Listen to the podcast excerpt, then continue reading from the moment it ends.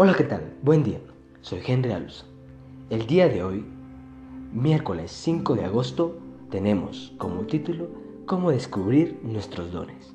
Por ello, aprenderemos juntos y veremos cómo los podemos practicar y cómo podemos emplearlos al servicio de Dios. Acompáñame. Dios siempre ha hecho promesas y a la vez las ha cumplido.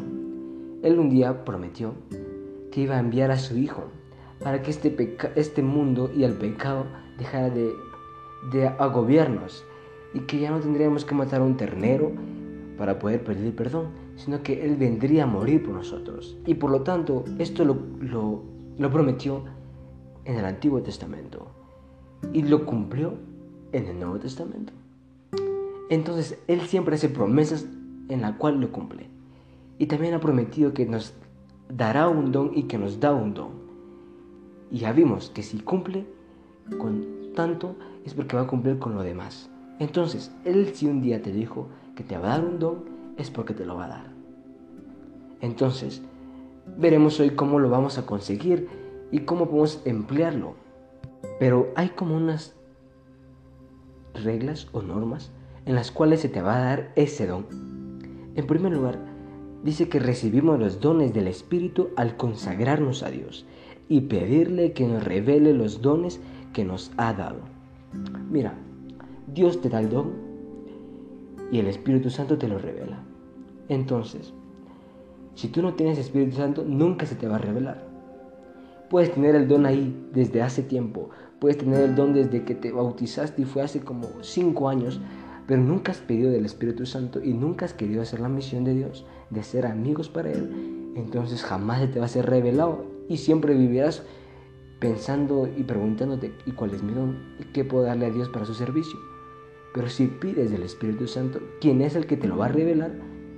Pues de inmediato tendrás ese don. Y ese don dice que no, no es 100% eficaz a la primera vez eso, este don va creciendo poco a poco mediante lo vas aplicando para los servicios de Dios. ¿Eso qué quiere decir? De que si cantas ahora, eh, no quiere decir de que vas a cantar al 100% de una vez. No, eso quiere decir de que quizá empieces con un 30%. Pero en, en el fondo del corazón, el propósito más grande que tienes al momento de cantar es para servir y alabar a Dios. Entonces va a ir creciendo poco a poco.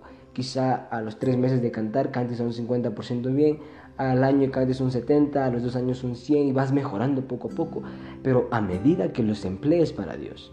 Por lo tanto, tienes que entender esto, que ya tienes un don en específico, tienes un talento en específico natural, pero jamás lo verás y jamás podrás emplearlo si no le pides al Espíritu Santo que te lo haga ver en cómo puedes emplearlo para el servicio de Dios.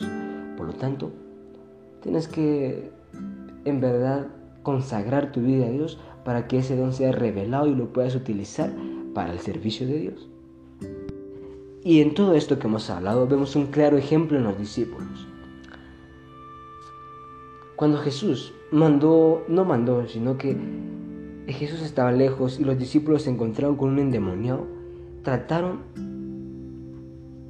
de, de quitarle los demonios, de sacarle los demonios. Y al final no pudieron.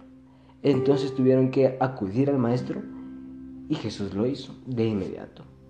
Esto pasaba aún así que estaban supuestamente con Jesús. Aún así, siguiendo al maestro y teniendo al maestro, pues no pudieron hacer este milagro, no pudieron sacar los demonios.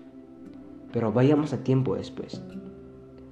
¿Recuerdas esta historia en que ya los discípulos, Pedro, Juan y todo esto, ya hacían milagros, ya curaban ciegos, ya curaban todo? En el libro de Hechos de Hebreos nos cuenta todo esto, de cómo ellos hacían milagros. Y, eso que Jesús ya no estaba con ellos eh, hablando materialmente, físicamente, Él ya se había ido. Y cuando Jesús estaba acá en la tierra con ellos y estaba a la par prácticamente, no pudieron hacer el milagro de sacar al demonio. ¿Qué encontramos en ello? Es de que aún no tenían el Espíritu Santo. Si tú recuerdas, hubo un día del Pentecostés en el cual oraron todos los discípulos de Jesús, todos los seguidores de Jesús, y ese día dice que tembló porque el Espíritu Santo fue derramado y se veían llamas encima de ellos. Es porque el Espíritu Santo llegó. Entonces, ¿qué no tenían los discípulos cuando estaban con Jesús físicamente? ¿Qué no tenían? Cuando trataron de hacer el milagro de sacar a los demonios, ¿qué no tenían? Claro, el Espíritu Santo jamás lo habían pedido. Pero, como ya hemos visto, tiempos antes oraron, lo pidieron y el Espíritu Santo fue derramado sobre sus vidas. Ya después, ya vemos en el libro de Hechos, en el libro de Hebreos, que ellos ya pueden hacer milagros, ya pueden hacer lo que en un tiempo no podían hacer. Pero nuestra reflexión es de que ya viene el Espíritu Santo y que ya lo obtienen. Y sus dones se les, se les han revelado.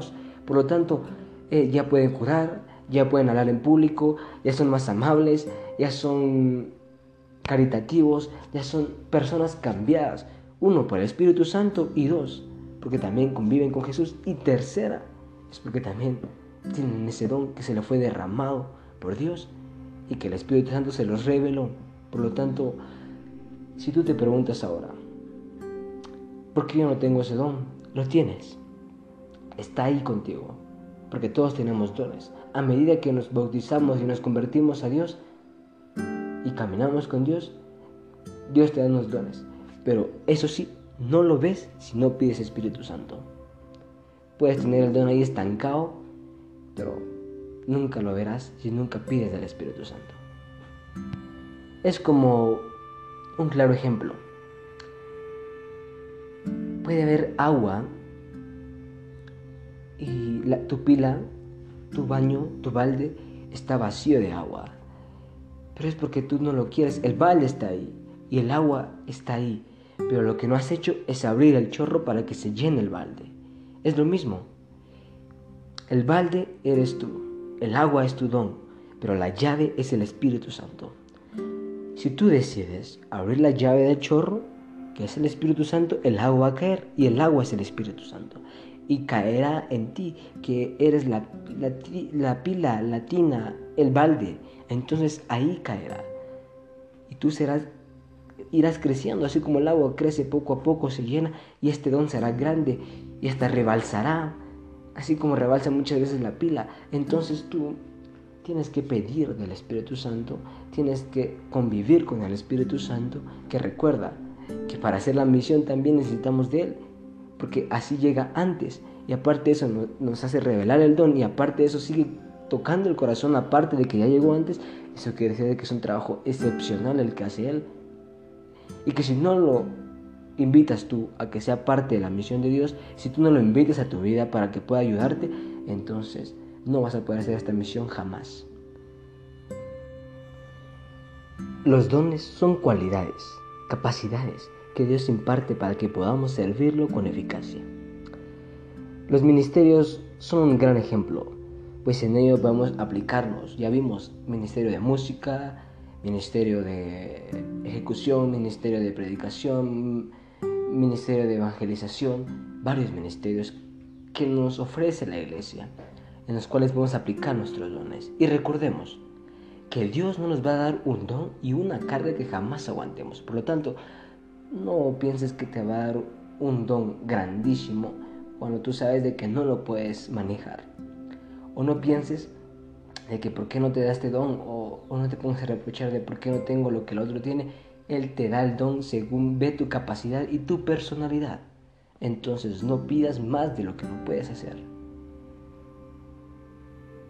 Puedes aprenderlo a manejar, pero eso te llevará tiempo y eso corre por tu cuenta y Dios cuando vea que estés listo te lo va a dar.